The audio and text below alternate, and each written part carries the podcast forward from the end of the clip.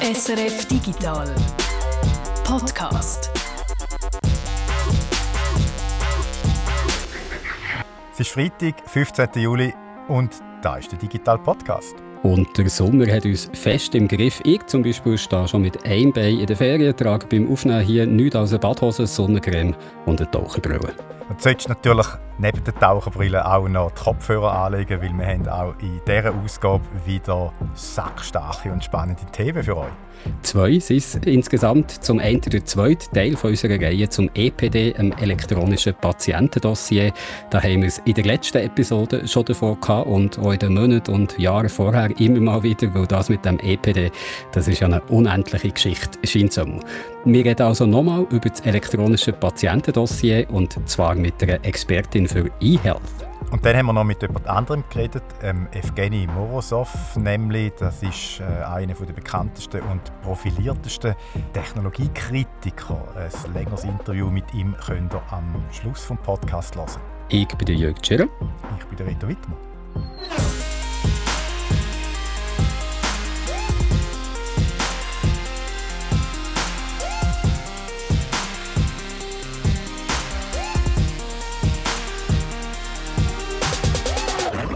Aber zuerst mal zu den News. Und wenn wir es vorhin schon von einer unendlichen Geschichte hatten, dann kommt hier gerade noch mal eine. Ähm, Elon Musk, sein Kauf von Twitter, oder wie man jetzt muss sagen, ähm, Elon Musk, sein Rücktritt vom Kauf von Twitter. Ich tue das Ganze mal kurz rekapitulieren. Das war Anfang April. Da hat Elon Musk gesagt, ich will Twitter kaufen für 44 Milliarden Dollar. Twitter hat dann gesagt, ja gut, machen wir das. Also hat dem Kauf zugestimmt und der Musk hat das nötige Geld äh, für den Einkauf gesammelt, weil 44 Milliarden Dollar hat jetzt eben auch der reichste Mann der Welt nicht einfach so als Bargeld äh, in der Portokasse liegen. Jetzt hat Elon Musk aber bekannt gegeben, dass er Twitter doch nicht kaufen will. Angeblich, weil es zu viele Bots, also zu viele unechte Accounts auf der Plattform hat und Twitter das in den Verkaufsverhandlungen nicht ganz ehrlich hat kommuniziert, also was die Zahl von diesen Bot-Accounts angeht. Twitter wird jetzt aber den Verkauf durchziehen und sagt, der Musk hat sich ja dazu verpflichtet. Und darum hat jetzt das Unternehmen bei einem Gericht im Bundesstaat Delaware eine Klage eingereicht gegen den Elon Musk.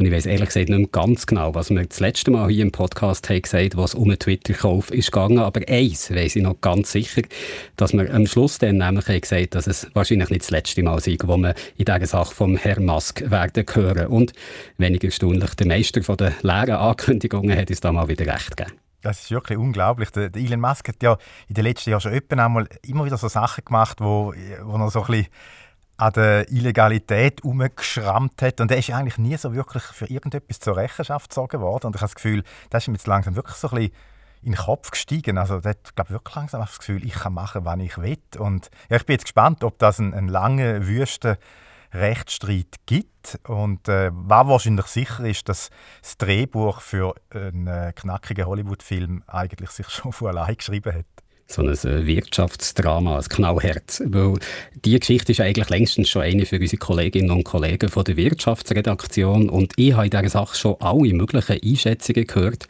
dass der Musk eben gar nicht so genau wüsste, was er da eigentlich will. Oder dass er äh, vielleicht so zwölfdimensionales Schach spiele und den Twitter-Kauf bzw. das Geld sammeln für einen Kauf geschickt dazu hat genutzt. Tesla-Aktien, der Musk ist ja der grösste Shareholder von Tesla, dass er das Geld sammeln für den Twitter-Kauf, also nur nur genutzt haben, um Tesla-Aktien auf hohem Kurs zu verkaufen. Er hat ja Geld gebraucht für einen Kauf, ohne eben, dass das als Flucht aus Tesla gewertet würde. Ich will mir jetzt da auf keinen Fall auf die Äste rauswagen und irgendwie in Elon Musk seinen Kopf hineinschauen, um da genau zu gründen, was denn seine wahren Absichten sind. Das Einzige, was ich vielleicht noch sagen möchte anmerken, ist, dass ein einzelner Mann so viel Macht, so viel Geld hat, dass er mit seinen mehr oder weniger rationalen, irrationalen Entscheidungen die ganze Welt so kann beschäftigen kann, dass wir es also immer wieder mit dem Herrn Musk hier müssen umschlagen und seine streichen. Ich weiß nicht, ob das ein besonders gutes Zeichen für eine Gesellschaft ist. Das ist eine gute Frage, aber ich würde sagen, wir lassen jetzt das Thema doch einfach einmal, jetzt einmal so ein bisschen Ruhe lassen. Weil ja, es wird uns noch weiter beschäftigen. Aber vielleicht einfach am Schluss noch so, denkst du, dass der Elon Musk wird durchkommen mit dem Rückzieher jetzt von einem Kauf, der ja eigentlich schon abgemacht ist? Ich glaube, das müssen jetzt eben wirklich Gericht entscheiden. Die ersten Einschätzungen, die ich dazu so habe gelesen die sagen, dass es schwierig werde für Elon Musk, dass das Argument mit den Bot-Accounts vor Gericht nicht wert verheben. Aber eben, die Geschichte hat schon so viele unerwartete Wendungen genommen, dass ich sehr vorsichtig wäre mit Prognosen. Wie gesagt, auch diesmal ist es sicher nicht das letzte Mal, wo wir hier über Herrn Musk und Twitter reden.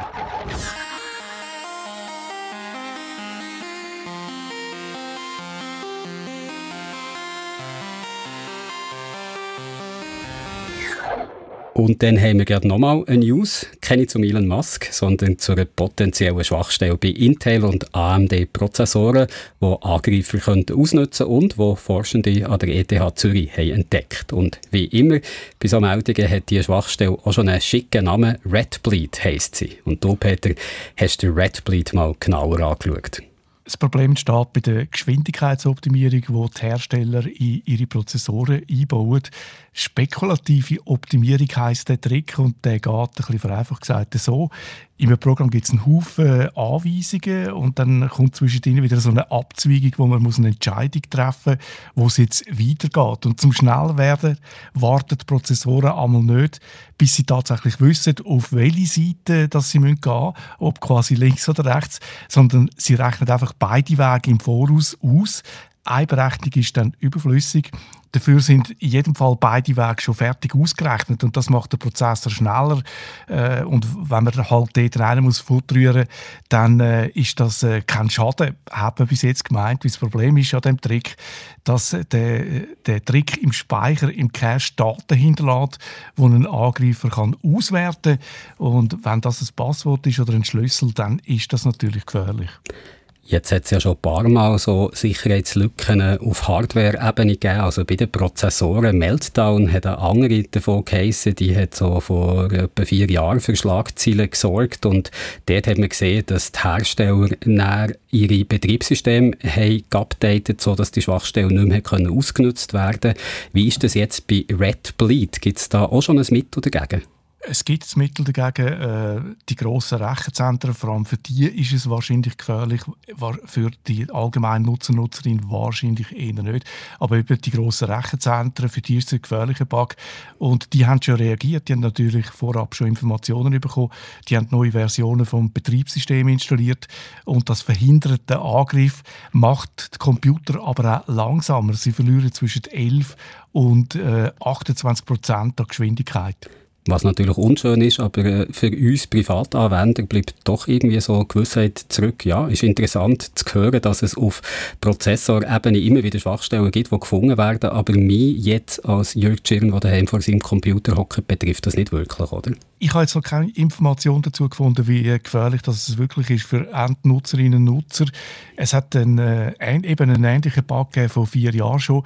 Neben dem Meltdown ist es noch Spectre und der ist äh, sehr verwandt mit dem äh, sehr ähnlichen Sicherheitslücke wie das, was man jetzt gefunden hat. Und dort äh, hat man gesagt, es ist tatsächlich möglich, äh, über JavaScript auf einer Webseite einen Angriff zu lancieren. Meine Einschätzung ist, es ist nicht einfach, es ist kompliziert, so etwas zu machen und wahrscheinlich ist das Risiko für Rechenzentren wirklich größer. Wenn man sich schützen will, dann gilt einfach immer das Gleiche. Betriebssystem immer auf die neueste äh, Version bringen, die Software auch immer schön Updates machen, natürlich ein Backup haben und äh, dort, wo man kann, eine Zwei-Faktor-Authentifizierung einsetzen. Das ist der zusätzliche Code, den man dann überkommt oder muss generieren neben dem Passwort, so ähnlich wie beim E-Banking, also bei äh, wichtigen Diensten wie E-Mail, soziale Medien, unter Umständen Online-Shops unbedingt Zwei-Faktor-Authentifizierung einsetzen und dann ist man unabhängig von dem Red Bleed auf der sichereren Seite. Also die Litanei, die ihr hier auch nicht das erste Mal gehört, Updates machen, Backups machen und wenn immer möglich Zwei-Faktor-Authentifizierung einschalten. Wer es noch nicht gemacht hat, jetzt geht sofort dran.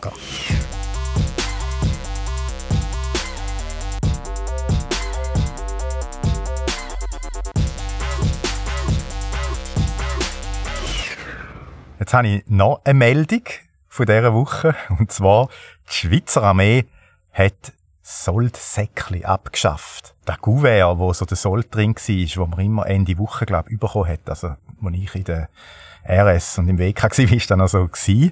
Jetzt die Armee-Angehörigen kommen ihren Sold seit Anfang Juli mit einer elektronischen Auszahlung über. Das hat äh, die Armee am äh, Montag mitteilt.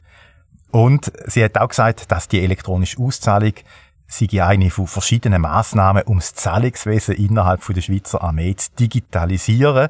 Und ab Herbst startet dann noch ein Pilotprojekt, um elektronisch zu zahlen in Kantinen, in Wiederholungskurs. Dort frage ich mich, hey, muss man den jetzt neuerdings auch noch zahlen, dass man das machen darf? und in Schulen. Und das Ganze soll dann per Twint gehen. Also digitales Zahlen und Auszahlen für die Angehörigen von der Armee, das ist so ein weiteres Digitalisierungsprojekt vom Bund, wo du jetzt diese Woche davon hast gehört und schauen wir mal, wie es dort rauskommt über ein anderes Digitalisierungsprojekt vom Bund.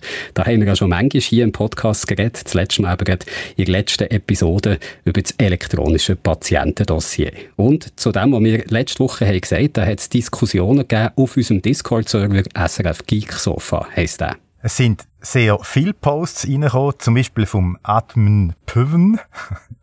er schreibt, ich kürze es ein bisschen ab, er sagt, er würde äh, datenschutztechnisch und der Zugriffsrecht und so würde er vertrauen. Also er, er denkt, dass das ernst genommen wird, äh, die ganze Sicherheitsthematik. Was ihn bis jetzt aber daran gehindert hat, das EPD zu eröffnen, sei, dass er sich müsste EID zulegen und da sagt er, auf diesen Aufwand habe ich momentan noch keine Lust.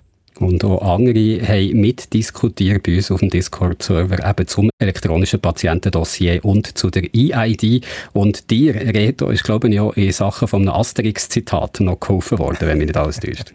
Ja, das ist von der Margali gekommen. Sie schreibt, mich erinnert die Anmeldeprozedur an die Suche nach Passierschein A38. Ah, das ist ja nur eine verwaltungstechnische Formalität. Sehr richtig. Eine Formalität verwaltungstechnischer Art.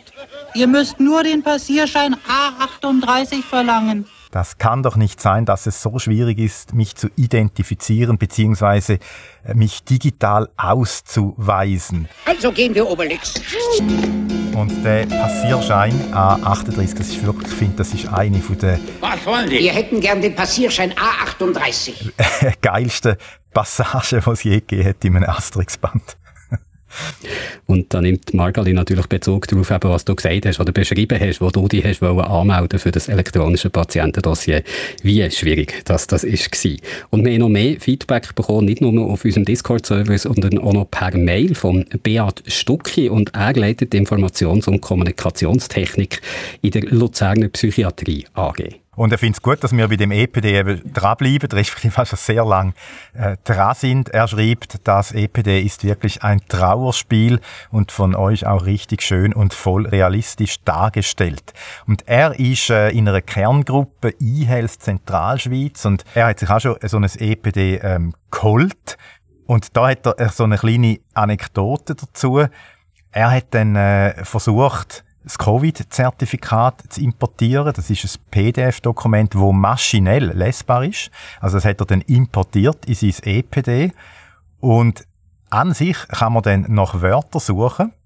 Also das EPD kann das. Und dann schreibt er, aber jetzt kommt es ganz dick die Suche geht nur innerhalb vom Dokument, also wenn es geöffnet ist. Also in diesem Fall, wenn das Covid-Zertifikat geöffnet ist. Und da macht er dann ein Beispiel. Wenn jetzt ein Arzt ein EPD eines Patienten geöffnet hat, kann er nicht nach einem Schlüsselwort, zum Beispiel BioNTech, suchen, äh, das innerhalb der Dokumente zu finden ist. Also der Arzt könnte sich ja interessieren, ob der Patient gegen Covid geimpft ist, dann sucht er vielleicht nach BioNTech oder Pfizer dann findet aber das EPD, die Suche im EPD eben das Covid-Zertifikat, das PDF nicht, weil es ja nicht geöffnet ist.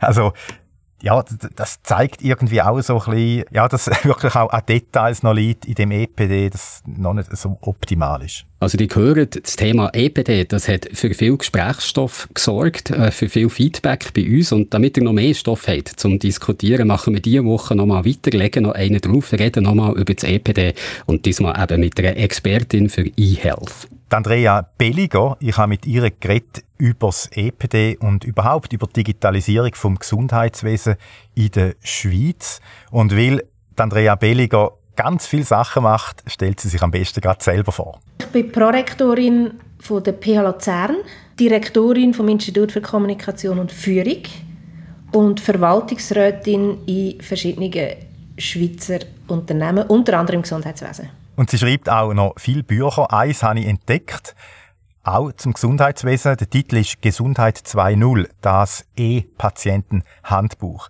Und da habe ich sie dann auf den Titel angesprochen, also auf das 2.0 ob sie damit den Zustand bezeichnen von der Digitalisierung vom Gesundheitswesen in der Schweiz, weil ja in allen anderen Bereichen reden wir ja eigentlich schon seit Jahren von mindestens 4.0 und nicht mehr von 2.0 und da hat sie dann nur gelacht und gemeint, ja, äh, das Buch sei halt schon ein paar Jahre alt, also das ist schon vor vielen Jahren publiziert worden, aber im Prinzip hege ich schon recht mit dem 2.0 aber es stimmt eben gleich nicht. Wir sind immer noch bei 1.0, sind wir ehrlich? Und trotzdem glaubt Andrea Belliger daran, dass es vielleicht doch noch klappt mit der Digitalisierung und auch dem elektronischen Patientendossier. Und natürlich hat sie selber sich auch schon eins geholt. Ich erzähle allen, dass ich ein elektronisches Patientendossier habe. Ich bin mega stolz und ähm, überlege mir jetzt, was ich die aufladen könnte, tatsächlich.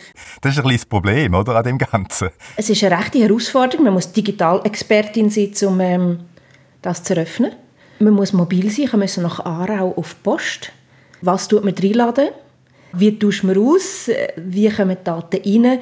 Das ist alles noch wirklich in den Kinderschuhen. Ich habe eben auch das EMEDO, genau, ich bin auch auf Aarau.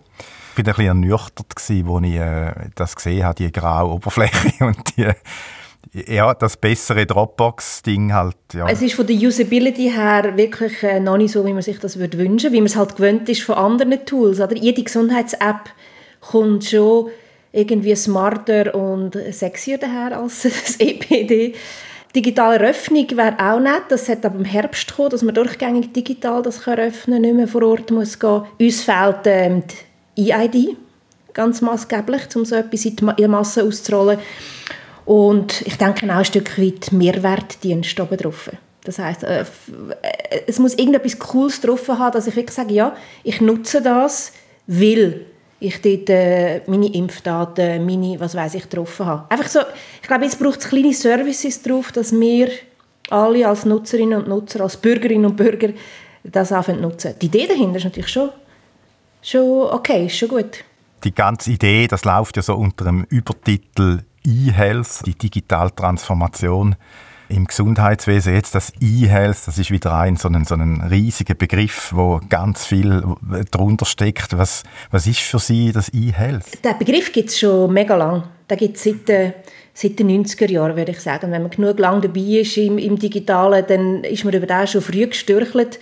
Ich glaube, so das erste Mal habe ich den angetroffen mit, ähm, wenn ich das gesehen, im Zug von E-Mail E-Commerce, äh, E-Learning, wo alles aufgekommen ist, und das war Ende der 90er Jahre. Gewesen. So, 97 würde ich mal sagen, ist so der Startpunkt gewesen. Relativ früh, über 20 Jahre her. Wenn man das definieren E-Health, würde man sagen, das ist die Anwendung von digitalen Technologien und Medien im Bereich von Gesundheit und Krankheit. Und sehr breit. Also das umfasst eigentlich alles von der Sport-App, wo ich äh, messe, wie schnell ich renne, wie viele Kilometer ich zurücklege, wie viele Kalorien ich verbrenne, über äh, Online-Doktor, telemedizinische Anwendungen bis hin zum digitalen Austausch von Laborwerten, also etwas sehr Medizinischem. Alles, das ist, das ist äh, E-Health. Und der Begriff hat sich tatsächlich auch in den letzten 20, 25 Jahren äh, mega entwickelt. Es ist ähm, zu einem wirklich übergreifenden Thema geworden, wo über Technologie aus eigentlich auch die Veränderung im Gesundheitswesen, gesellschaftliche Veränderung mit meint. Nicht nur der Einsatz von Technologie, sondern auch, wie sich Rollen verändern im Gesundheitswesen. Es gibt auch so einen spannenden Begriff, der heißt E-Patient. Nicht nur E-Health, sondern zu E-Health gehört auch ein E-Patient, ein E-Patient. Und das ist so die Beschreibung für einen informierten, selbstgesteuerten, befähigter Patient, empowered patient, auf dem Hintergrund von dieser ganzen Entwicklung. Also der Begriff gibt es schon sehr lange. Jetzt, ich habe heute ein das Gefühl, oder der E-Patient, ich habe das Gefühl, ich wäre jetzt so einer oder ich bin so einer, aber also aus, aus dem Erleben heraus habe ich vielfach das Gefühl, wir stehen eigentlich eben immer noch in den 90er Jahren, also dort, wo der Begriff zum ersten Mal aufkam, ist, wenn ich dann zum Beispiel vor ein paar Wochen versucht habe, äh, irgendwelche Labordaten vom Labor elektronisch überzukommen und es heißt, nein, das machen wir nicht. Es wird immer per A-Postbrief einem zugeschickt. Und dann muss man es selber einscannen. Wenn man es dann zum Beispiel in das EPD vom Bund äh, rein Wie schätzen Sie das ein? Also mein Eindruck, also E-Health ist ein toller Begriff, aber so wirklich irgendetwas gegangen, habe ich das Gefühl, ist, ist, ist nicht so. Ich würde sagen, es gibt wie so zwei Paralleluniversen im Moment. Und es gibt so das Universum vom klassischen Gesundheitswesen, wo alles noch sehr schwierig läuft. Wir haben ja total gelacht über Fax während Corona und so, obwohl es nicht lustig ist, wir haben darüber gelacht, dass die Daten per Fax verschickt werden und und und. Oder eben, sie kommen ihre Labordaten, die eigentlich digital vorliegen, dann auf Papier über, was wenig Sinn macht. Es gibt auch unterschiedliche Geschwindigkeiten im Gesundheitswesen, aber grundsätzlich, wenn man drauf schaut, ist das klassische Gesundheitswesen noch recht päppig hinten nachher. Dann haben wir aber wie ein Paralleluniversum der vernetzten Bürgerinnen und Bürger und Patienten. Alle rennen mit Fitness-Apps um. Die Leute vermessen sich, buchen online Doktortermine, buchen, ähm, machen Telemedizin. Oder? Äh, das ist alles wie schon angekommen, wir machen das. Genomdaten analysieren online, haben vielleicht einen Home-Diagnostic-Test zum irgendwelche Werte daheim zu messen bei entzündlichen Darmerkrankungen, was immer. Das läuft auch, das läuft parallel und es ist so wie die Ungleichzeitigkeit von, von so zwei Lebensbereichen, die wir schwierig zusammenbringen. Wieso ist das so schwierig, die zusammenzubringen? Ja, das Gesundheitswesen ist ein System und wir haben eine relativ gute Versorgung und der Druck für Veränderung ist natürlich nicht groß, weil wir warten auf praktisch keinen Arzttermin. Die Versorgungsqualität ist hoch. Es ist genug Geld im System im Moment noch. Der Druck auf Veränderung. Und Digitalisierung oder digitale Transformation ist so eine Veränderung. Es schafft eigentlich Verkennen von den Akteuren im Moment, außer für Patienten, und die sind nicht wirklich Akteure im Gesundheitswesen, schafft keinen Mehrwert. Es ist nur einfach Pain, grossen Aufwand, aber wenig Mehrwert. Patientinnen sind keine Akteure, das finde ich noch spannend. Also das habe ich dann manchmal auch so das Gefühl, die sind auch nicht wirklich so im Zentrum. Also das ist ja so die Idee von dem EPD, dass eigentlich eben wir im Zentrum sind, aber wenn man dann so schaut, was in den letzten Jahren gegangen ist, dann sind es dann immer eben die ganzen Akteure, die irgendetwas machen, wo dann aber auf eine Art halt auch wieder ihnen vor allem nützt, oder? Also da sind wir dann glaube bei diesen zwei Parallelwelten, die Sie jetzt angesprochen haben, also die ganzen Apps, die es gibt, oder zum Beispiel gibt es von einem von diesen grossen äh, nationalen Labor, wo ich gerade vorher eben gesagt habe, dass eben eigentlich der Laborbericht mir nicht elektronisch schickt, sondern per Post. Dann haben sie aber gleichzeitig eine eigene, haben sie eine eigene App, wo ich mich dann könnte anmelden, wo ich dann meine Laborwerte anschauen kann? Also, aber das ist dann wieder auch so ein Silo, also das ist dann nur von dem Labor. Und sie haben natürlich dann zum Beispiel auch eben die Daten und ich habe sie in dem Sinne nicht. Also ich muss ja immer ihre App rein und kann die Daten dort aber nicht rausziehen. Das ist doch eigentlich so ein bisschen, äh, auch eine schwierige Entwicklung. Ja, absolut. Also äh, erstens haben wir zum Beispiel einfach die Vernetzung nicht. Oder? Wir haben nicht die Vernetzung von diesen zwei Universen. Idealerweise wäre ja so, dass die Daten, die ich generiere, beim Sport oder wenn ich meinen Blutdruck messe täglich oder was immer man machen muss und macht, wenn die würden in Versorgungsprozess integriert werden. Oder das sind wahnsinnig interessante und wichtige Daten, wo wir aber noch nicht damit können. Das ist das eine. Und das sind Silos. Und es bringt gar nichts, wenn ich zehn verschiedene Apps muss bedienen und das nicht aggregiert beieinander habe. Das EPD wäre tatsächlich die Idee vom EPD, ist, dass ich einen Ort habe, wo alles zusammenkommt. Man muss vielleicht ein bisschen Fachbegriffe unterscheiden, das ist noch wichtig. Wir unterscheiden ein äh, Personal Health Record, das ist dort, wo ich meine eigenen Daten habe. Dann gibt es auf der Ärzteseite ein Medical Health Record, das ist das Praxissoftware oder Kliniksoftware. Und da gibt es wie ein Mittelstück dazwischen. Und das ist das EPD. Das ist noch etwas anderes. Und ins EPD rein müssen eigentlich Daten von meinem Personal Health Record, wo immer ich die abgeleitet habe, und vom Medical Record von Ärzteseite, Leistungserbringerseite, Apotheken, Pflege, müsste aggregiert werden. Das ist eigentlich die Idee. Und ähm, das, das funktioniert im Moment so noch nicht. Das funktioniert wirklich nicht, ja. Also, weil zum Beispiel die Ärzte und Spitäler, die sind ja äh, digitalisiert. Ja, gut, jetzt Ärzte nicht alle, aber doch auch viele. Zunehmend. Zunehmend, oder? praxisintern und teilweise auch untereinander können sich dann so austauschen, auch wenn immer noch überall auf Faxgeräte rumstehen für den Notfall. Aber es wird schon immer mehr gemacht.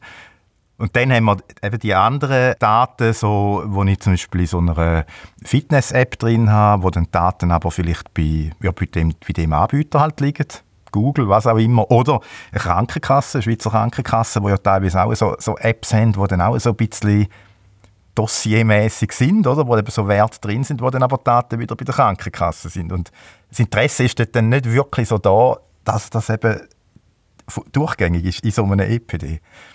Also der mit dem «Wem gehören Daten?» ist, glaube ich, schon eine wichtige Frage, oder? Ja, also in den USA hat man relativ früh auf gesetzlicher Basis festgelegt, dass alle einen, einen gewissen Standard, das ist ein HL7, ein technischer Standard, FIRE einsetzen und hat das in der Industrie quasi aufs Auge gedrückt und gesagt, wenn ihr noch solche Systeme anbieten, Arztpraxis, Kliniken, dann müsst ihr die Standards umsetzen. Und die Standards garantieren tatsächlich, dass Drittanbieter sich andocken können. Und das hat man eingeführt. Und ähm, das ist wirklich so ein, ein Game Changer in den USA zumindest. Und das Thema Daten, das Sie ansprechen, das ist noch, da machen Sie gerade wieder eine Box von der Pandora auf. Wem gehören Daten? Das ist eigentlich schon geregelt in der Schweiz. Wir haben als Bürgerinnen, als Konsumentinnen, als Patientinnen das Recht auf Kopie von unseren Gesundheitsdaten. Das ist aber eine hochpolitische, eine hochjuristische, eine hochphilosophische äh, Angelegenheit, wo wir erst am Anfang sind von der Diskussion. Wem gehören Daten? Was nützen uns Daten? wenn ich sie in meinem Patientendossier innen für mich hüten. Oder eigentlich müsste man mit medizinischen Daten arbeiten.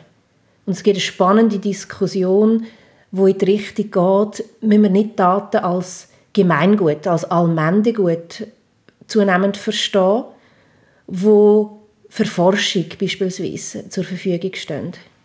Da gibt es spannende Ansätze in der EU, wo dort schon ein Schritt weiter ist. Und die Hoffnung ist, dass so ein EPD natürlich eine, eine Plattform wäre, wo nachher so Gesundheitsdaten auch gespendet werden beispielsweise oder zugänglich gemacht werden.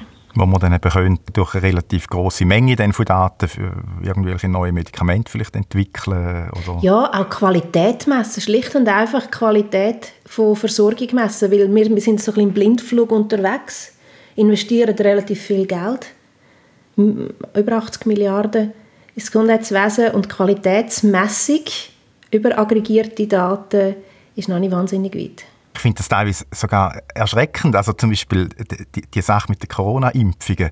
Ich habe die ersten beiden Impfungen im Kanton Bern gemacht und den Booster dann, weil ich gerade an der Grenze wohne zum Kanton Solothurn, habe ich dann in Olten gemacht, weil dort ist einfach ein Termin viel früher frei war.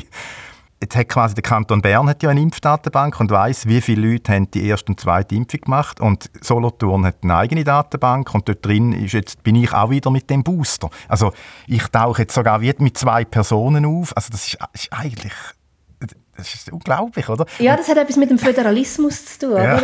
Ähm, und ich bin natürlich, ich bin schon Fan von, ich finde, das ist ein cooles System, das wir haben mit Föderalismus, dass man das abgeht auf untere Ebene. Jetzt ist es einfach so, dass wir im Rahmen des Föderalismus wahrscheinlich auch ja, ein bisschen Weitblick müsste haben und ein Stück weit schneller werden. Es macht es extrem langsam, oder? weil es dann immer Verhandlungen braucht mit ganz vielen Akteuren, bis dann wieder etwas Gemeinsames äh, passiert. Und ich glaube, da müssen wir an Geschwindigkeit können zulegen. Das hat, haben die Krisen gezeigt, das, oder? das müsste schneller gehandelt werden. Und wir müssen Wege finden, ohne dass wir Föderalismus über Bord werfen, dort schneller und agiler zu werden in politischen Governance-Prozess. Ah, da wäre ja das EPD jetzt bei dem Beispiel Impfungen wäre ja eigentlich ideal, also vorausgesetzt sozusagen jeder hat oder? Äh, aber dann könnte man ja eigentlich die Impfungen wären dann dort eingetragen. Es bräuchte gar nicht mehr die kantonalen Datenbanken, sondern wir würden halt noch den Impfzentren quasi die Berechtigung geben oder den Kantonen, was auch immer, zuzugreifen auf mein EPD und dann könnte es daraus eine viel sauberere Statistik machen, wer schon geimpft ist und wer nicht. Ja, oder wo immer das nachher in ein EPD einfließt, ist ja dann wurscht, weil es ist ja nur ein Zusammenzug oder, von, ja, ja. von Daten. Das ist eigentlich egal. Aber tatsächlich wäre und es muss nicht nur Corona sein, sondern überhaupt das ganze Impfdossier, wo wirklich eine Mehrwertanwendung ist. Und man hat gesehen, 300'000 ähm, Dossiers sind eröffnet worden auf meine Impfungen. Also es hat, das hat einem Bedürfnis entsprochen, tatsächlich. Es war wirklich eine coole Applikation, gewesen, meiner Meinung nach. wenn man die jetzt könnte transferieren und neu aufgleisen, ohne dass man die Daten verliert, wo wir alle von unseren Impfungen, von unseren Kindern auf dieser Plattform haben, wäre das wirklich eine gute Anwendung. Wo könnte auf so einer Infrastruktur, einer dezentralen EPD-Infrastruktur laufen? Sofern sich die Stammgemeinschaften dann wirklich, wirklich andocken können. Oder wenn die dann wieder in sich Silos bleiben, was sie im Moment sind, ja dann äh, sind wir keinen Schritt weitergekommen. Und dann ist dann wirklich hoffentlich mal so, dass Amazon kommt und uns irgendetwas Funktionierendes zur Verfügung stellt. Das hat man manchmal schon das Gefühl. Also hat man, ja, es wäre dann wahrscheinlich besser irgendwann einmal, weil das EPD ist jetzt seit 15 Jahren am entwickeln und wenn man sich jetzt anschaut, wie das aussieht, wie der Prozess ist, naja. Konnektor zu sein im Gesundheitswesen ist eine spannende Rolle. Also etwas wie Airbnb bei Übernachtungen oder, oder Uber bei Mobilität gibt es im Gesundheitswesen noch nicht. Es gibt viele, die am Scharren sind, die so in die Position wetten, weil wenn man diese Stelle besetzt und, und Konnektor kann sein für so Gesundheitsdienstleistungen, ist es spannend. Wir sehen da schon einige am entstehen. Aber das ist dann eigentlich Konkurrenz zum EPD, weil die sind ja wahrscheinlich dann eben einfacher zu bedienen, sehen optisch schöner aus, dann ist das EPD ja eben dann eigentlich da, dann macht ja dann niemand, oder? Ja, also der Vorteil vom EPD ist, dass zumindest im Moment äh, stationäre Versorgung, Spitäler, Heim verpflichtet sind, sich anzuschließen. Ja. Ein privater Anbieter hat natürlich noch das Problem von der letzten Meile in die Arztpraxis, ins Spital hinein. Das wird schwierig. Aber dass zum Beispiel ein privater Anbieter ein Personal Health Record anbietet, also das, was ich als Kundin, Gesundheitskonsumentin oder Patientin auf meiner Seite habe, wo ich meine Daten drin hüte, mhm. wo nicht das EPD ist, Microsoft hat das schon versucht, das hat nicht so funktioniert. Google hat das, Apple hat das eigentlich auch im Angebot. Aber die Leute sind natürlich nicht, nicht dumm, oder? Also wir wissen schon, wenn wir unsere Daten geben, wenn wir uns auf solche Akteure einladen. Und eben dort müsste eigentlich, das, was Sie vorher angesprochen haben, aus den USA, müsste eigentlich gesetzlich dann vorgeschrieben werden, dass man dann auch die Schnittstellen hat, was ja in der Schweiz eben nicht der Fall ist. Das würde dann eigentlich eben bedeuten, dass so eine App von einer grossen Krankenkasse dann bemüht, so Schnittstellen zum EPD zur Verfügung stellen oder zu den Ärzten. Weil sonst gibt es nur wieder Silos, oder? Das, ja, ja, genau. Es gibt ein fantastisches Produkt in den USA, ich glaube, das heißt My Health Link, wenn ich mich richtig erinnere. Und das ist eigentlich so ein Dossier, ein Personal Health Record für mich selber. Es ist aber fähig, sich an alle Systeme anzudocken über die Feierschnittstelle. Das heißt, ich kann mit einem Klick quasi alle Dokumente, die von mir bei allen Leistungserbringern liegen, absuchen. Und dann aggregiert es das bei mir und ich kann wieder sagen, wem ich was freigebe. Mhm. Es gibt so Sachen, die Strukturen sind klar, Governance wäre eigentlich auch klar. Wir sind einfach wahnsinnig langsam und langsam sind wir, weil wir es uns leisten können, langsam zu sein. Der Druck ist eben nicht da, weil es funktioniert ja super, eigentlich. Abgesehen vielleicht von paar Laborberichte, die per Post im Gouverneur kommen, was ein bisschen nervt. Aber ja, ja so schlimm ist es auch nicht. Genau, sie haben einfach Daten nicht in, also in, ja, in brauchbarer ja. Form vorliegen, aber ähm, die Aussagen haben sie gleich, sie können gleich weiter quasi betreut werden, gesundheitlich, und kommen zu ihren Medis oder was immer. Und viele Leute, habe ich das Gefühl, ist ja auch, werden ja auch von den Daten dann teilweise auch schnell überfordert. Also die die haben vielleicht gar nicht das Bedürfnis, überhaupt da die ganze... Ja, aber das ist ein anderes Problem. Also wie machen wir Gesundheitsinformationen zugänglich für Nutzende? Und ich glaube, der Zugang zu dieser Information in einer Art, dass wir es verstehen, ist Basis für mehr Beteiligung von Patientinnen und Patienten. Mhm. Und da gibt es natürlich auch schon, also man muss nicht weit schauen, es gibt Tools auf Basis von künstlicher Intelligenz, die die Labordaten nehmen. Die versteht ja von uns Normalmenschen niemand, aber nimmt die Labordaten und tut sie darstellen also tut es mal umschreiben in menschenverständliche Sprache, dass ich verstehe, aha, das ist ein erhöhter Wert oder das ist ein normaler Wert, zeigt sie einem Ampelsystem an und tut das, die ganze Information einordnen. Wenn man Daten hätte, könnte man solche Tools darüber laufen und hat Übersetzungshilfen, wo einem wieder befähigen, nachher in einen Dialog auf Augenhöhe mit einer Ärztin oder einem Arzt einzutreten. Weil der Laborbericht als PDF ist eben wieder nicht brauchbar. Da kann ja dann der Algorithmus nichts daraus herauslesen. Ich kann nichts daraus herauslesen, gar nicht. Also wenn ich es dann elektronisch überkomme für mein EPD, dann ist es ja dann ein PDF. Das ist eigentlich das Maximum. Also wir sind ja noch nicht einmal dort.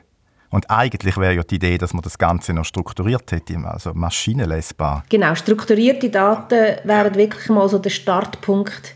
Aber die Laborsysteme liefern strukturierte Daten. Die sind ja von den ersten Systemen gesehen, wo das umgesetzt haben. Eigentlich mhm. liefern die das. Jetzt, jetzt gibt es natürlich eine andere Möglichkeit. Es gibt eine spannende Patientenbewegung, die nennt sich Care Hacking. Und zwar sind das genauso Patienten wie Sie und ich, die einfach mhm. nicht an sinnvolle Daten herkommen. Und es gibt erste Helden in dieser Bewegung. Hugo Campos ist so einer mit seinem Herzschrittmacher oder der, der Salvatore Iaconesi, das ist ein italienischer Hirntumorpatient. Und der hat äh, müssen seinen Tumor rausoperieren lassen und hat Spital Italien gesagt, er hat gerne seine Laborberichte, MRI-Daten und so weiter. Und das Spital hat ihm das einfach verweigert. Und er ist aber Informatiker. Und dann hat er einfach kurzerhand einmal die IT von der Klinik gehackt das heißt Care Hacking, hat die IT gehackt, hat seine Daten rausgeholt und hat sie ins Internet gestellt, ins Netz gestellt für Zweitmeinungen vor einem chirurgischen Eingriff. Und das gibt es zunehmend. Man nennt das wirklich Care Hacking, eine Patientenbewegung. In den USA gibt es äh, Dana Lewis, die ein Diabetiker ist, der ihr eigenes externes Pankreassystem bastelt hat aus, aus äh, Geräten aus dem Mediamarkt, so für 100 Franken weil einfach die MedTech-Industrie das nicht zur Verfügung gestellt hat, was sie braucht. Die haben es selber programmiert, Open Source ins Netz gestellt.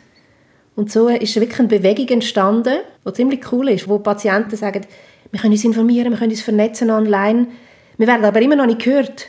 Also machen wir es selber. Das ist spannend, ja, wobei natürlich, wenn jetzt einer in Italien die IT hackt vom Spital, das trägt natürlich dann auch wieder nicht dazu bei, das Vertrauen in das Ganze zu fördern. Das ist ja auch noch so ein, ein Problem. Da habe ich manchmal das Gefühl, in der Schweiz, so die, also Datenschutz und so, das muss sein. Und, aber teilweise ist das, glaub, sind, sind wir da wahnsinnig, ja, vielleicht ein bisschen übersensibel, oder? Also, wenn man natürlich dann so etwas hört, ah, da kann ja gehackt werden, dann, dann macht er gerade wieder gar niemand zum Beispiel das EPD, weil denkt man, das ist wieder unsicher. Es ist ein Stück weit eine Güterabwägung. Sind wir ehrlich, wenn wir unsere Daten ins Netz stellen, sind sie ein Stück weit halt angreifbar. Das sind unsere Bankdaten aber ehrlich gesagt auch. Und es ist eine Güterabwägung. Was für viele Patienten ist tatsächlich so, Daten teilen ist wichtiger als einfach Daten für sich behalten. Weil erst über das Daten teilen komme ich weitere Informationen über. Erst der wird ein Mehrwert generiert, wenn ich Daten kann teilen kann, Zusatzmeinungen bekomme, Informationen bekomme. Und interessanterweise geht so die, die, die Schnittlinie zwischen denen, die wahnsinnig für Datenschutz sind bei Gesundheitsdaten und denen, die sagen, nein, man muss mit denen arbeiten können. Das trennt sich zwischen Patienten und Gesunden. Patienten sind sehr bereit, ihre Daten zu teilen. Solange man gesund ist, sieht es ein bisschen anders aus. Nein, lieber behalten bei mir wir müssen uns zunehmend als Bürgerinnen und Patienten nicht als, ja, als, als Individuen sehen, sondern als Teil eines grossen Ganzen, als Community. Ich glaube, nur so können wir äh, weiterkommen. Ich glaube, das Thema Privacy und Policy, wo wir uns so dazwischen bewegen, oder? Wie, wie offen sind wir, wie viel geben wir Preis, muss im Kontext von, von Community, von einem grösseren Ganzen gesehen werden.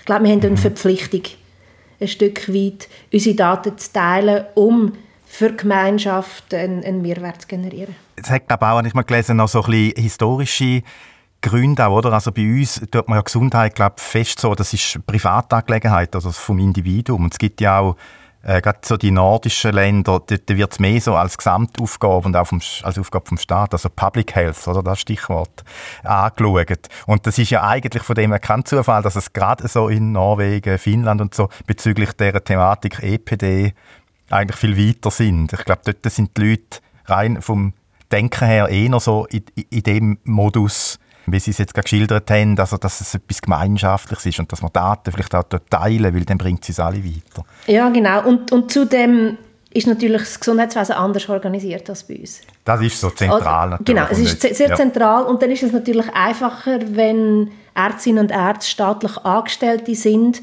kann ich natürlich so einen Transformationsprozess viel besser ausrollen, als wenn ich es mit Tausenden von KMUs zu tun habe, wo ich in der Schweiz wo ich muss und dann noch mit einer föderalistischen Struktur, wo natürlich das Ganze unglaublich viel komplexer macht.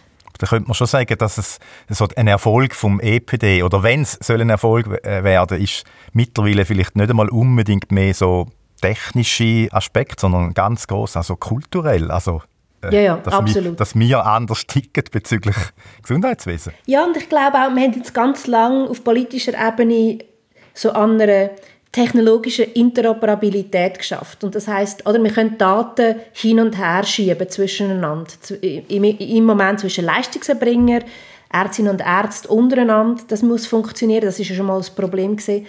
Aber ich glaube, es braucht nicht nur die Interoperabilität von Daten und Technologien, dass wir anschlussfähig sind, sondern es braucht so etwas wie eine kulturelle Interoperabilität. Also, dass wir unsere Hirne und unsere Herzen quasi, unsere Vision können, äh, anschlussfähig ist aneinander, dass wir eine gemeinsame Vision haben, wie unser Gesundheitswesen vom Hintergrund von der digitalen Transformation soll aussehen künftig.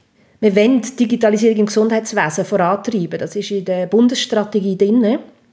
Aber so ganz genau eine Vision, wo das hergehen soll. Auch kulturell, wie sich Rollen verändern, wie sich Mindset verändert, wie sich das ganze Gesundheitswesen muss verändern, durchgängiger werden, vernetzter werden. Dort haben wir eigentlich nicht oder gar nicht diskutiert darüber. Es gibt auch kein Gesicht, das hersteht tatsächlich und sagen, das ist unser Bundesrat, der hersteht und der verkörpert so der wirkliche Wunsch, die Schweiz voranzubringen im Bereich von, von der digitalen Transformation. Also auch, auch nicht im Gesundheitswesen, das steht nicht zuoberst auf der Agenda, hat man das Gefühl. Es mhm. gibt kein Gesicht dafür. Es gibt keine politische Gruppe, die sichtbar sich mit dem Thema auseinandersetzt. Es gibt wenig gesellschaftlichen Diskurs darüber, wo sich auch mit ethischen Fragen beispielsweise auseinandersetzt. Mit neuen Technologien, die auf uns zukommen. Sagen wir jetzt bei dem F35, da, da gibt es eigentlich ein Gesicht, oder? Also Bundesrätin Amherd, die sich einsetzt. Die sich voll ins Zeug leitet. Ja, die sich voll ins Zeug leitet und auch in Fettnäpfchen tritt und alles, halt alles, was damit verbunden ist. Äh, aber ja, da gibt es es nicht, das stimmt. Das ist vielleicht einfach so das BAG, aber das ist so anonym. So. Ja, und, und es ist so einfach ein Bashing zu machen vom EPD, aber es wäre viel spannender, irgendwie so ein bisschen mit Leidenschaft darüber zu diskutieren, konstruktiv, wo das soll hingehen. Oder mhm. ich habe auch keine Lust zu sagen, das funktioniert nicht, das ist nur ein PDF-Friedhof, sondern ich hätte viel mehr Lust, zusammen darüber zu diskutieren. Okay, wie bringen wir das jetzt zum Fliegen? Wie machen wir, dass unser Gesundheitswesen, das eines der besten ist, immer noch weltweit, sagt man zumindest, aber auch eines der teuersten, wo wir uns leisten, und es ist richtig, dass wir uns das leisten. Wie bringen wir das auf den Weg von dieser Transformation? Das wäre doch spannend. Was wäre da eine mögliche Antwort, also, wo man vielleicht auch relativ schnell könnte umsetzen könnte, ohne dass es wieder 15 Jahre braucht, für das EPD jetzt?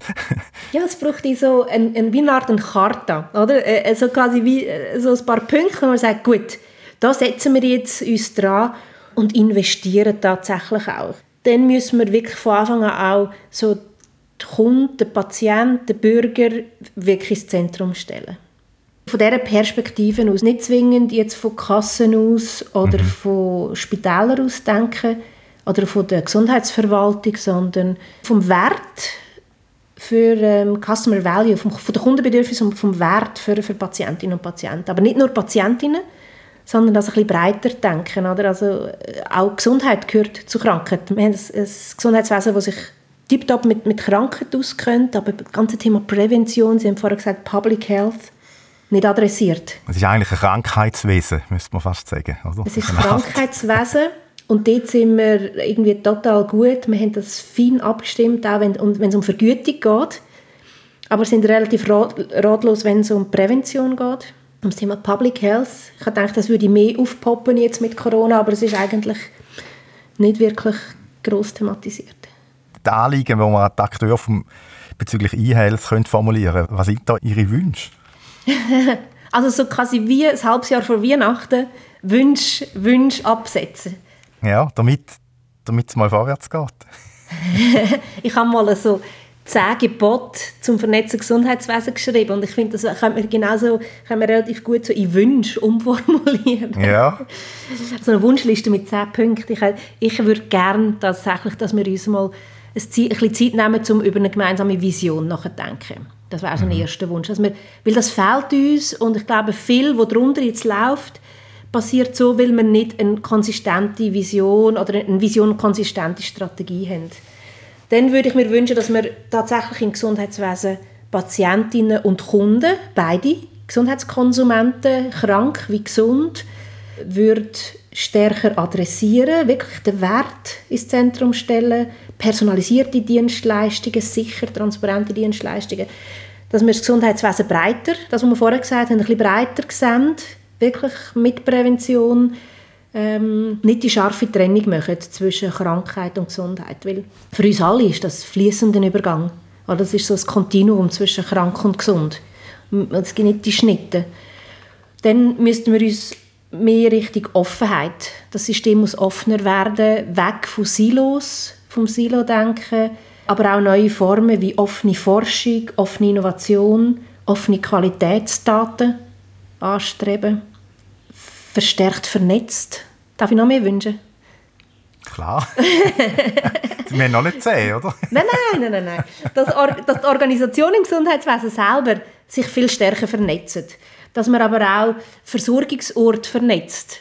Oder wir haben stationär und ambulant, wo jetzt immer mehr quasi sich vernetzen, aber wir haben noch andere Versorgungsorte. Wir haben auch noch Homebased, daheim. Ganz viel Pflege, Spitex, all das passiert daheim. Oder Pflege, Familienpflege. Und das müssen wir können, auch digital vernetzen miteinander. Also im Kopf, aber auch, auch, auch digital. Dann haben wir ein mega Problem, glaube ich, in unseren Gesundheitsberufen der auf uns zukommt. Fachkräftemangel und ich glaube, da brauchen wir mehr clevere Ideen im Bereich von Kompetenznetzwerk. Wir müssen viel mehr mit Kompetenzen arbeiten und zwar vernetzt. Dass unterschiedlichste Berufsarten noch verstärkt miteinander arbeiten. Nicht, Im Moment haben wir so ein bisschen das Kastenwesen im Gesundheitswesen. Oder? Und das muss viel mehr Richtung Kompetenznetzwerk gehen. Dann, Bürokratie ist keine Tugend. Ich finde, äh, wir müssen schneller werden, agiler, wir müssen viel mehr Governance als Government haben, andere Steuerungsmechanismen, viel mehr über Kontextsteuerung und, und Freiheiten im Markt. Aber da gibt es unterschiedliche Sichten daraus, weil ich glaube, aus dem heraus kommt Innovation. Und als, als Bürgerinnen und Bürger, als Patienten, müssen wir ein Stück weit auch bereit sein, Teil vom Ganzen zu sein, was wir vorhin auch gesagt haben. Ich glaube, wir müssen bereit sein, Daten zu teilen, grosszügiger zu sein, mit unseren Daten, die der äh, Allgemeinheit zur Verfügung stellen, damit wir einen Schritt weiterkommen. So, das wäre mein Wunschkatalog.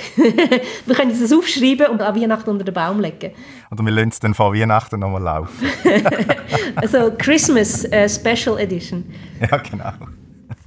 Danke vielmals.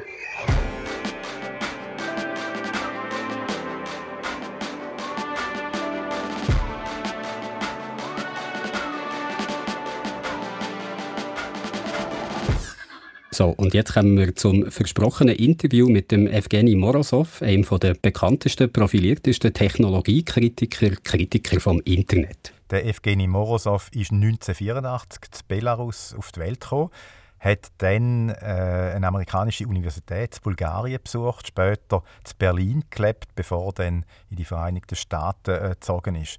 Dort ist der Morozov unter anderem als Gastwissenschaftler an der Stanford University und hat auch an der Harvard University geforscht über die Geschichte vom Internet und dort hat er dann auch promoviert. Der Evgeny Morozov publiziert regelmäßig in Zeitungen und Zeitschriften auf der ganzen Welt über Technologiethemen, in der New York Times zum Beispiel, im Wall Street Journal oder auch in der Frankfurter Allgemeinen Zeitung. Und 2018 hat das Nachrichtenunternehmen Politico zu einem der 28 einflussreichsten Europäer gewählt. Ich frage mich immer ein bisschen, wie solche Listen zusammenkommen und warum es nicht auch für die 30 wichtigsten hat gelangt und nicht nur für die 28, aber das ist ein anderes Thema.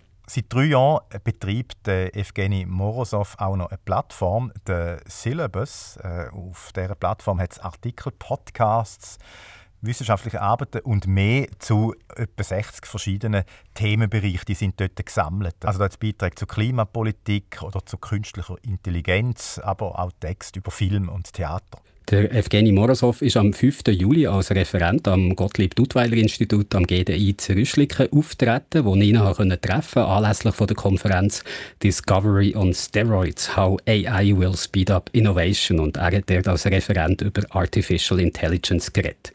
Aber im Interview, das wir jetzt gerade hören, da geht es vor allem um seine Kritik an neuen Technologien wie der Blockchain und damit verbundenen Projekten wie im Web 3. Und für alle, die jetzt keine Zeit oder vielleicht Lust haben, das Interview zu hören oder nicht so gut Englisch können, äh, das Interview geht ein bisschen mehr als 20 Minuten und ist eben auf Englisch und ja, teilweise schon recht komplex, was der Evgeny Morozov da sagt.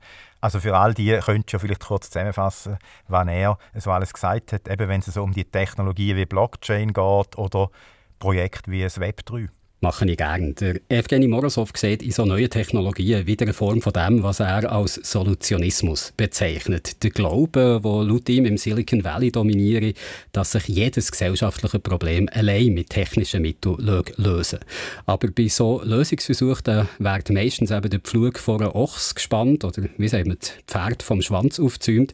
Also statt ein Problem zuerst genau anzuschauen und sich dann zu überlegen, mit welchen Mitteln es sich am besten lösen würde, da preist man einfach eine neue Technologie als Lösung für ein Problem an, das man gar nicht richtig begriffen hat. Und so sieht es jetzt auch wieder mit der Blockchain. Nichts dran sei zwingend nötig, um die Probleme zu lösen, die so Blockchain-Evangelisten, Evangelistinnen sagen, würde sich eben nur mit der Blockchain lösen. There is nothing in crypto per se that solves the questions and problems that I care about so wie es in der Vergangenheit immer geheißen ja, da braucht es nur eine App dazu, um das Problem zu lösen, auch wenn es eigentlich um gesellschaftliche und soziale Probleme sei gegangen, die viel tiefgründigere gesellschaftliche Veränderungen hätten braucht als einfach nur eine neue App. Also genau der gleiche Solutionismus, den finden wir auch heute wieder, wenn es um Blockchain geht, sagt der Evgeny Morozov. 10 years ago it was the app, so every single solution was supposed to be resolved through the app.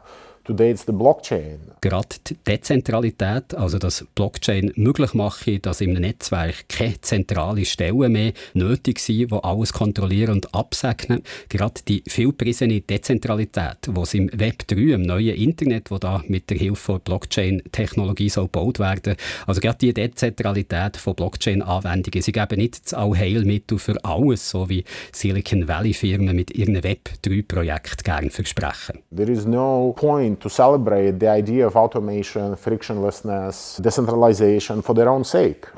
We have to be very critical about embracing this idea that decentralization is universally good. Im Gegenteil, sagt der Evgeny Morozov, es gäbe sogar gute Gründe, zentralisierte Instanzen beizubehalten, also nicht auf Dezentralität zu setzen.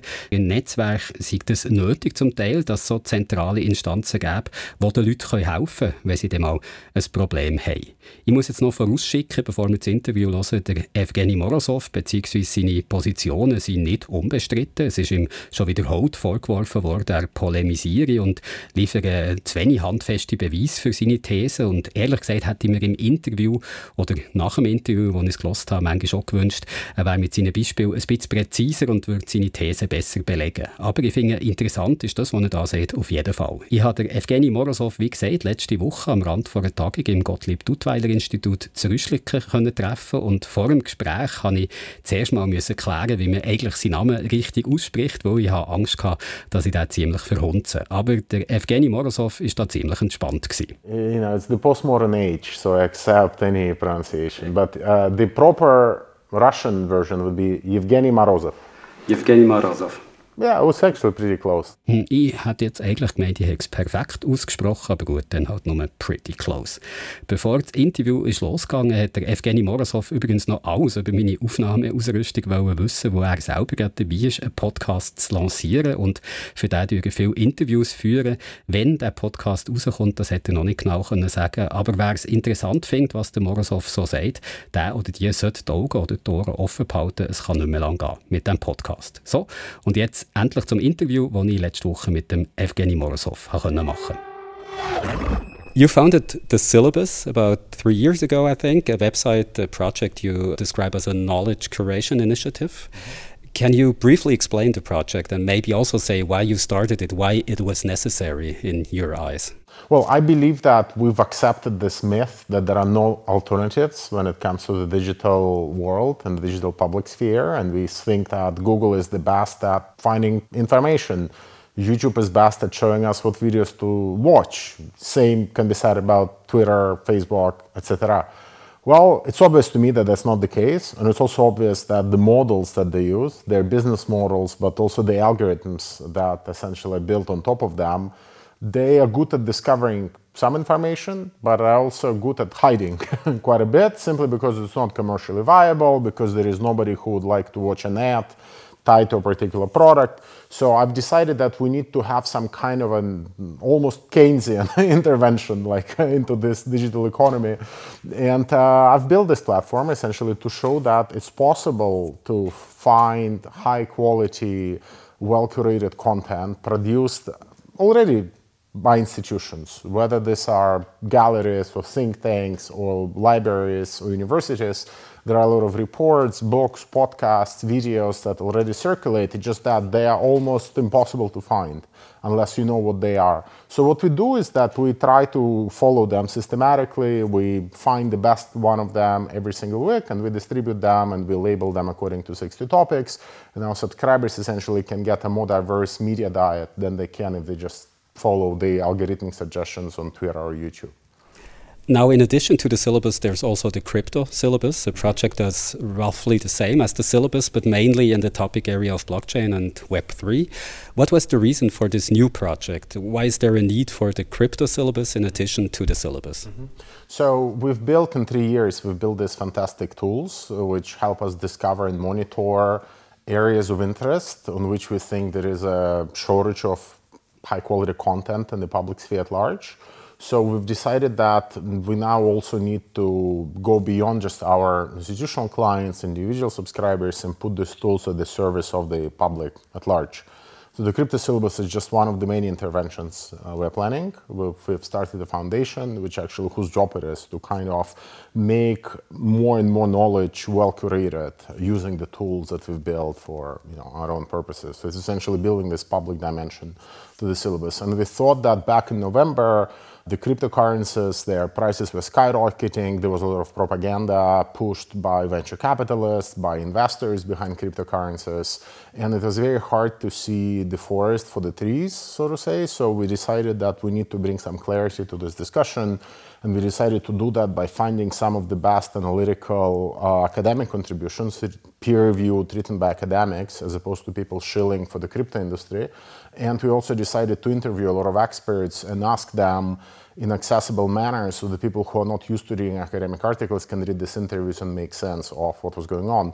I think we chose the best time to launch it. We launched it at the hype, at the height of the crypto bubble. Since then, it kind of deflated, and uh, I take some credit for it uh, for bringing some critical attention to to this area. But we still do monthly digests of the most interesting papers, and now we're also launching two or three other topical sites that will carry that methodology but apply them to other relevant issues like climate change, for example. I think when it comes to crypto, there seems to be only two camps. Uh, either you're completely convinced or pretend to be that you're completely convinced that the technology will bring us all a wonderful new future, or you think it's all just a hoax, a scam. There doesn't seem to be any kind of crypto neutral position, I think, sometimes, mm -hmm. a middle ground. How would you explain this polarization? Um, well, to some extent, I think the push to embrace crypto has been so huge because the industry was really sitting on so much cash that it, it, just antagonized a lot of people. You know, you had celebrities who really knew nothing about crypto, like Kim Kardashian or Matt Damon and others joining into the fray to promote it. And at some point, it started looking as some kind of a pyramid scheme to defraud people. And of course, schemes like this, they generate a lot of reaction from the other camps. So there was a huge pushback by a lot of technologists who are basically saying that, look, if you look at this from a purely engineering perspective, it all looks rather shaky and uh, not entirely reliable. Now, I think that some of the um, possibilities that some of the crypto projects raise, like DAOs, the decentralized autonomous organizations, for example, to some extent even NFTs, I mean, there is interesting intellectual and policy questions.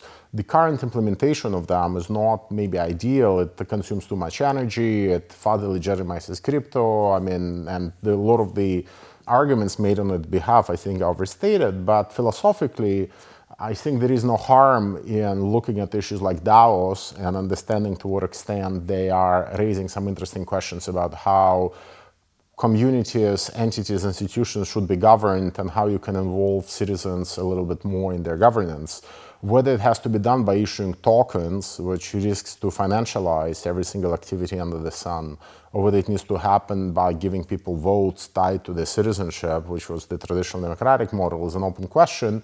But I think it's also healthy to be having some of the discussion. So I don't entirely dismiss crypto because I think even though the answers it furnishes are occasionally wrong, some of the questions are valid.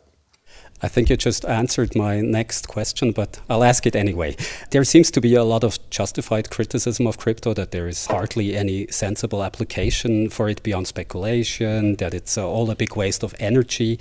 Nevertheless, do you see opportunities the critics perhaps not see with this new kind of technology? What could it offer to us that goes beyond mere speculation?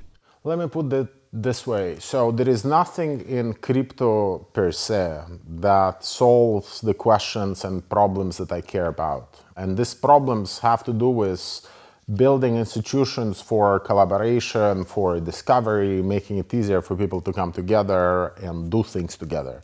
Because ultimately, that's what we need if you want to tackle problems, whether they are big problems like climate change or small problems like how do you actually, you know, solve some problem in your neighborhood. You can do that using other technologies. We used to solve it using blackboards and filing systems and uh, bureaucratic files of some kind. Now we move to something else, which promises to be a little bit more programmable, it maybe offers more flexibility than the HTTP protocol, for example. So, I mean, there are certain facets of it that are good. I don't think that they're ideal because again, the costs are there, the energy consumption is there, the kind of reputation washing of the most bizarre elements of crypto industry is there. So we have to stay careful and maybe think about what the next iteration of this technology would be. But I think it's healthy to be observing people trying to do things in a way that maybe departs from the consensus. That is not something we should be condemning.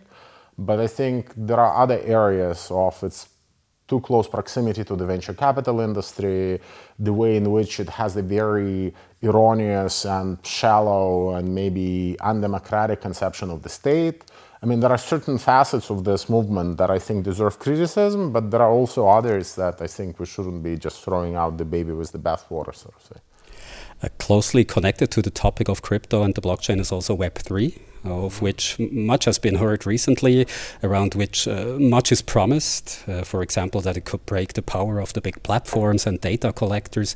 But when you look at who is making these promises, they are often people who are already profiting from data collection today and making their money from it. Mark Zuckerberg with his metaverse plans, for instance, or Mark Andreessen, who finances many Web3 projects with his company A16Z but also belongs to the board of directors of Zuckerberg's company Meta.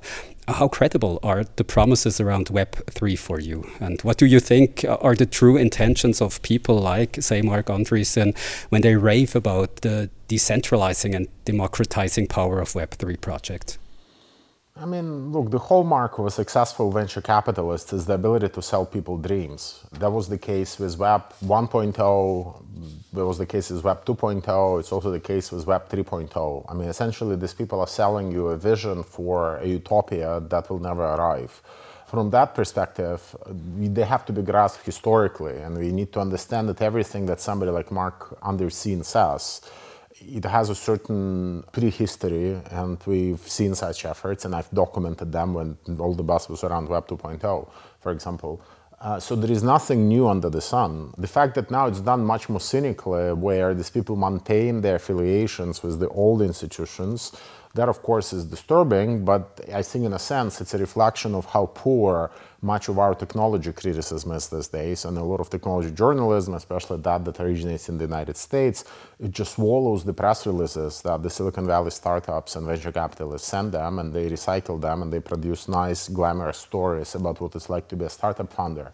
Clearly, the climate, the intellectual climate, is not favorable to a more critical discussion. And I think it should be if you really want to be critical and avoid big bubbles and especially avoid people losing their investments. Because as crypto arrives at a time when people are still hurt by the ongoing financial crisis and its post-COVID chapter of it, and as you know, there were very few opportunities to invest and make money up until now that the interest rates are rising and you can suddenly invest in government securities. For a lot of people, that was the only way to make a lot of money in an economy that wasn't working for them. And of course, a lot of them bought these promises without the critical scrutiny. And that, I think, one element of it that we should be extremely careful about. And we should hold not just venture capitalists, but also technology reporters and journalists more accountable for what they write.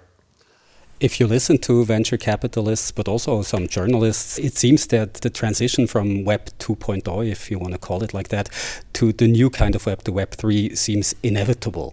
Do you think that is the case, or are there maybe some reality bending forces that a lot of money can have at work here, and such a transition can be conjured up if you just talk about it enough and throw enough money at it? I mean, the problem is that most of the definitions of Web3 are there so ambiguous and flexible that whatever outcome it's going to end up having, you will be able to file it uh, under success. So, you know, if you discover that Google and Facebook and Amazon convert to Web3 paradigm, you will consider it success, even though ultimately they were the enemy representing Web 2.0.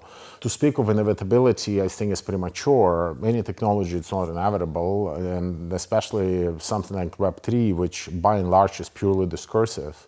It's just uh, a set of words and sentences and promises and declarations which you can remix any way you like. Uh, there is no underlying technology other than the promise of decentralization.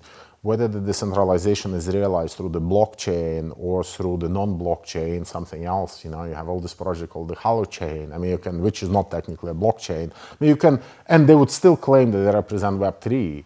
So essentially, the space for maneuver because of this ambiguity is so great that I have no doubt that venture capitalists will claim success and will say that Web3 has happened, but it only raises the bar on those of us in the more critical corner, uh, those who are observing this stuff, to essentially be more scrupulous and to hold them to account for many of the declarations that they make, and then to ask them to state what exactly the technological stack would be, how is it better than before, why should the public sector be spending any money on transitioning to it, why they should be receiving any subsidies, as happens in Switzerland a lot, because you've created a special, essentially, you know, program to support the crypto industry. I mean, why is it worthwhile? Why should our taxes be supporting it?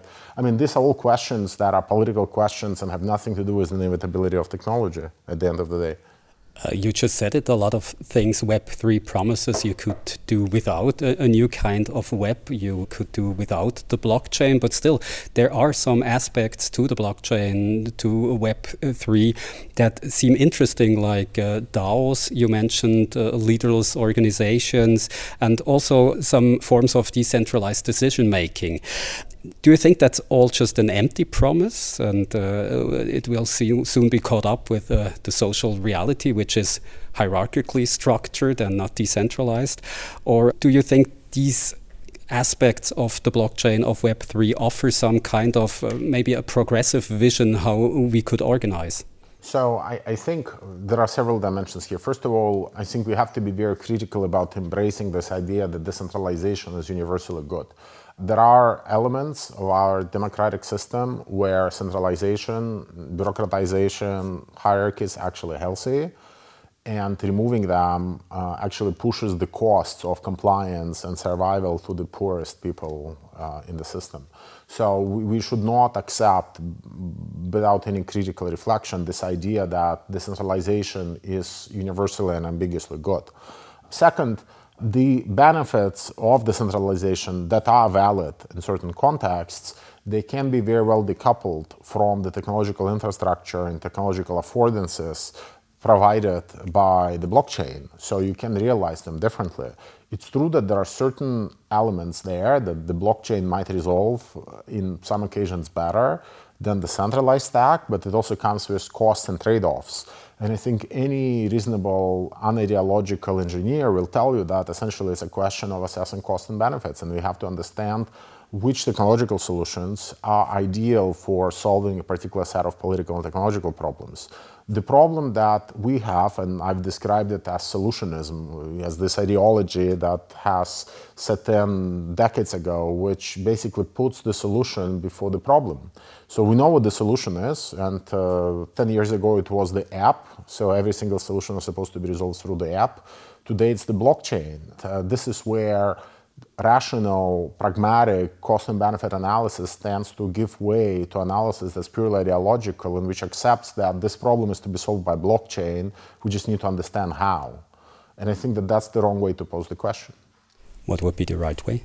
Well, the right way would be to say we need to understand what problem we are trying to solve and then to understand w- what are the alternative definitions of the problem. Have the people affected by the problem been involved in specifying what the adequate solutions are, what the criteria by which it has to be resolved are. Then we have to go about soliciting opinion from them and from the experts and trying to articulate what are some of the possible solutions are and what are some of the ways to realize those solutions technically. And yes, it's possible that the blockchain will eventually figure somewhere in that list, and maybe we should accept it in some cases. But it's also possible that it wouldn't be, and that a more, maybe less fancier solution that will be more rigid, more friction like, would be more adequate. And then we have to go for that solution. There is no point to celebrate the idea of automation, frictionlessness, virtuality, decentralization for their own sake. They sometimes serve uh, useful purposes in particular contexts, but the push and the impulse has to come from the context. It can't come from the features of the technology that the current ideology of the day holds to be eternal or perfect or somehow non-transcendable. I mean, that's the wrong way of going about solving our problems. So, in your eyes, what would a, a new technology have to look like that actually makes new forms of organization possible, new forms of organization that, as you said, we need to tackle the biggest problems mm-hmm. of our times? Or would that also be some kind of solutionism to say that there has to be a technology to do this? Should we more trust in maybe social movements? No, no, no. I think that technology is fundamental to social movements as well. Uh, technology, I think, uh, and access to technology in the broadest possible definition of the term, are essential for the society to move forward. And in that sense, I remain an enlightenment thinker because I do believe that progress is possible and it's invariably linked to technology of some kind. But we should not opt for the, the dictatorship of a single solution, of a single perfect form that will once and for all resolve the problem as it has been defined 200 years ago, 100 years ago. Essentially, we have to lower the costs of experimentation uh, so that people who are affected by life, by complexity, by markets, by climate, they are able to, first of all, understand what their problem is like, understand how their problem might be like the problem faced by the neighbors or people in another community close to them, understand what are the possible solutions of tackling them, experiment, simulate, run simulations, and see how the cost of different solutions would differ. So if they opt for publicly built technology, what would be the result five years down the road? If they opt for private technology, what would be the result down the road? I mean, all of these things, they cannot be known in advance. We have to experiment and find out. But experimenting and finding out means, you know, if you don't want to do it centrally, which I think is an outdated approach, you have to do it in the decentered way. But to do it in the centered way, these technologies of learning, planning, experimentation, and acting together, they have to be made accessible to people. And there has to be an active political effort to basically say that, yes, we want to prioritize people designing and addressing and articulating solutions to the problems that they face that work for them that is not imposed on them by the market, by the technology provider, by the government, by the bureaucracy. I mean, all of these solutions might involve the government. They might involve greater regulation. They might involve more structural and more ambitious radical political agenda. I'm not saying that people should just assume the cost of fighting climate change as consumers in their own houses. Of course, that's not enough. But we still have to create spaces in which the voices of the people can be heard and technology can be deployed by them to articulate how this problem can be solved. And it doesn't mean that they just have to monitor the energy consumption in the house. It might also mean that they will keep a greater, closer eye and scrutinize the uh, activities of their city hall or of the company supplying the energy. I mean, it could be techniques of counterpower of some way. All of that is possible with technology, only not with the technology that we have. I mean, right now, the technological infrastructures we are putting in place. They are there to basically monitor people, to survey people, to push them to perform, by nudging them to take one action over another action. They're all technologies that are paternalistic, that think that the only social action possible is possible through the market, not through some kind of a citizen action. So we, we have to change that paradigm. And once we change that paradigm, I think that technologies will prove extremely fruitful and useful to the fight for the better world. How should we change this paradigm exactly? What new technology do we maybe need? If you had to formulate a, five year plan, what would be the first steps we should take? Uh, again, uh, it will go against everything I've said if I tell you that there is a technology that you will be able to tinker with and it will give you the perfect solution. I mean, it's a, it's a, it's a question of political action, it's a, politi- it's a question of understanding that society and the interaction with citizens and the state, citizens with each other, citizens and corporations, has to be fundamentally rethought that we cannot rely on this old adage that the market will solve all problems and the job of the government is to create a perfect and police a perfect market and the job of citizens is to be perfect consumers who then participate in this problem solving and their market identity. We have to scratch that, we have to abandon it. And once we've done that, once we've had that paradigm change, we can start thinking about how alternative technologies can play a role in it. Without completely having that paradigm change, without switching it, no technology will do any good. I mean, you can build more AI, you can build more quantum computing, you can build all of these things. But unless you insert them into a new paradigm of action, a new paradigm of participation, we'll end up just hiding from the problems that are haunting us. We'll end up denying that inequality will not be solved through uh, markets. We'll be denying that climate change will not be solved through markets, and we'll essentially just be wasting time. So it's, it's not technology, it's the economy. Well, technology, again, it's, it's always embedded into some broader political, socioeconomic system. Right? Technologies by themselves, they don't emerge. You know, it's not something that just grows out of a tree. It's something that has to be carved out, cut, processed, distributed, and all of these actions, they are shaped by the existing socioeconomic paradigms, by how much regulation there is, by what trees you're allowed to cut, by how easy it is to get the tree from the forest to the place where it will be processed. I mean, all of this are socioeconomic decisions. And ultimately, we cannot expect to resolve them in a technocratic manner just by saying that, ah, now we'll just promote innovation. I mean, innovation requires these background conditions of possibility, and these conditions they they're shaped through political system, and we'd better shape them democratically because the other option is to do what we've been doing for the last 30 years or so, and to say no, no, we'll just delegate everything to the market, and whatever shape and direction this development takes, we'll accept it because the market cannot be wrong. And of course, everything we know about climate change, financial crisis, it tells a COVID, like it tells us that no markets can be wrong and that you need some kind of non-market interventions in order to heal the system. Thank you very much for your time and thank you for this interview. Sure, my pleasure.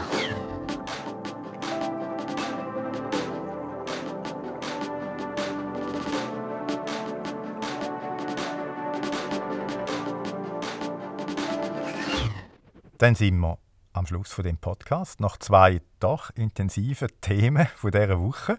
In der nächsten Ausgabe reden wir dann nochmal, das müsst ihr euch festhalten, über das Patientendossier, aber dann wird es tierisch.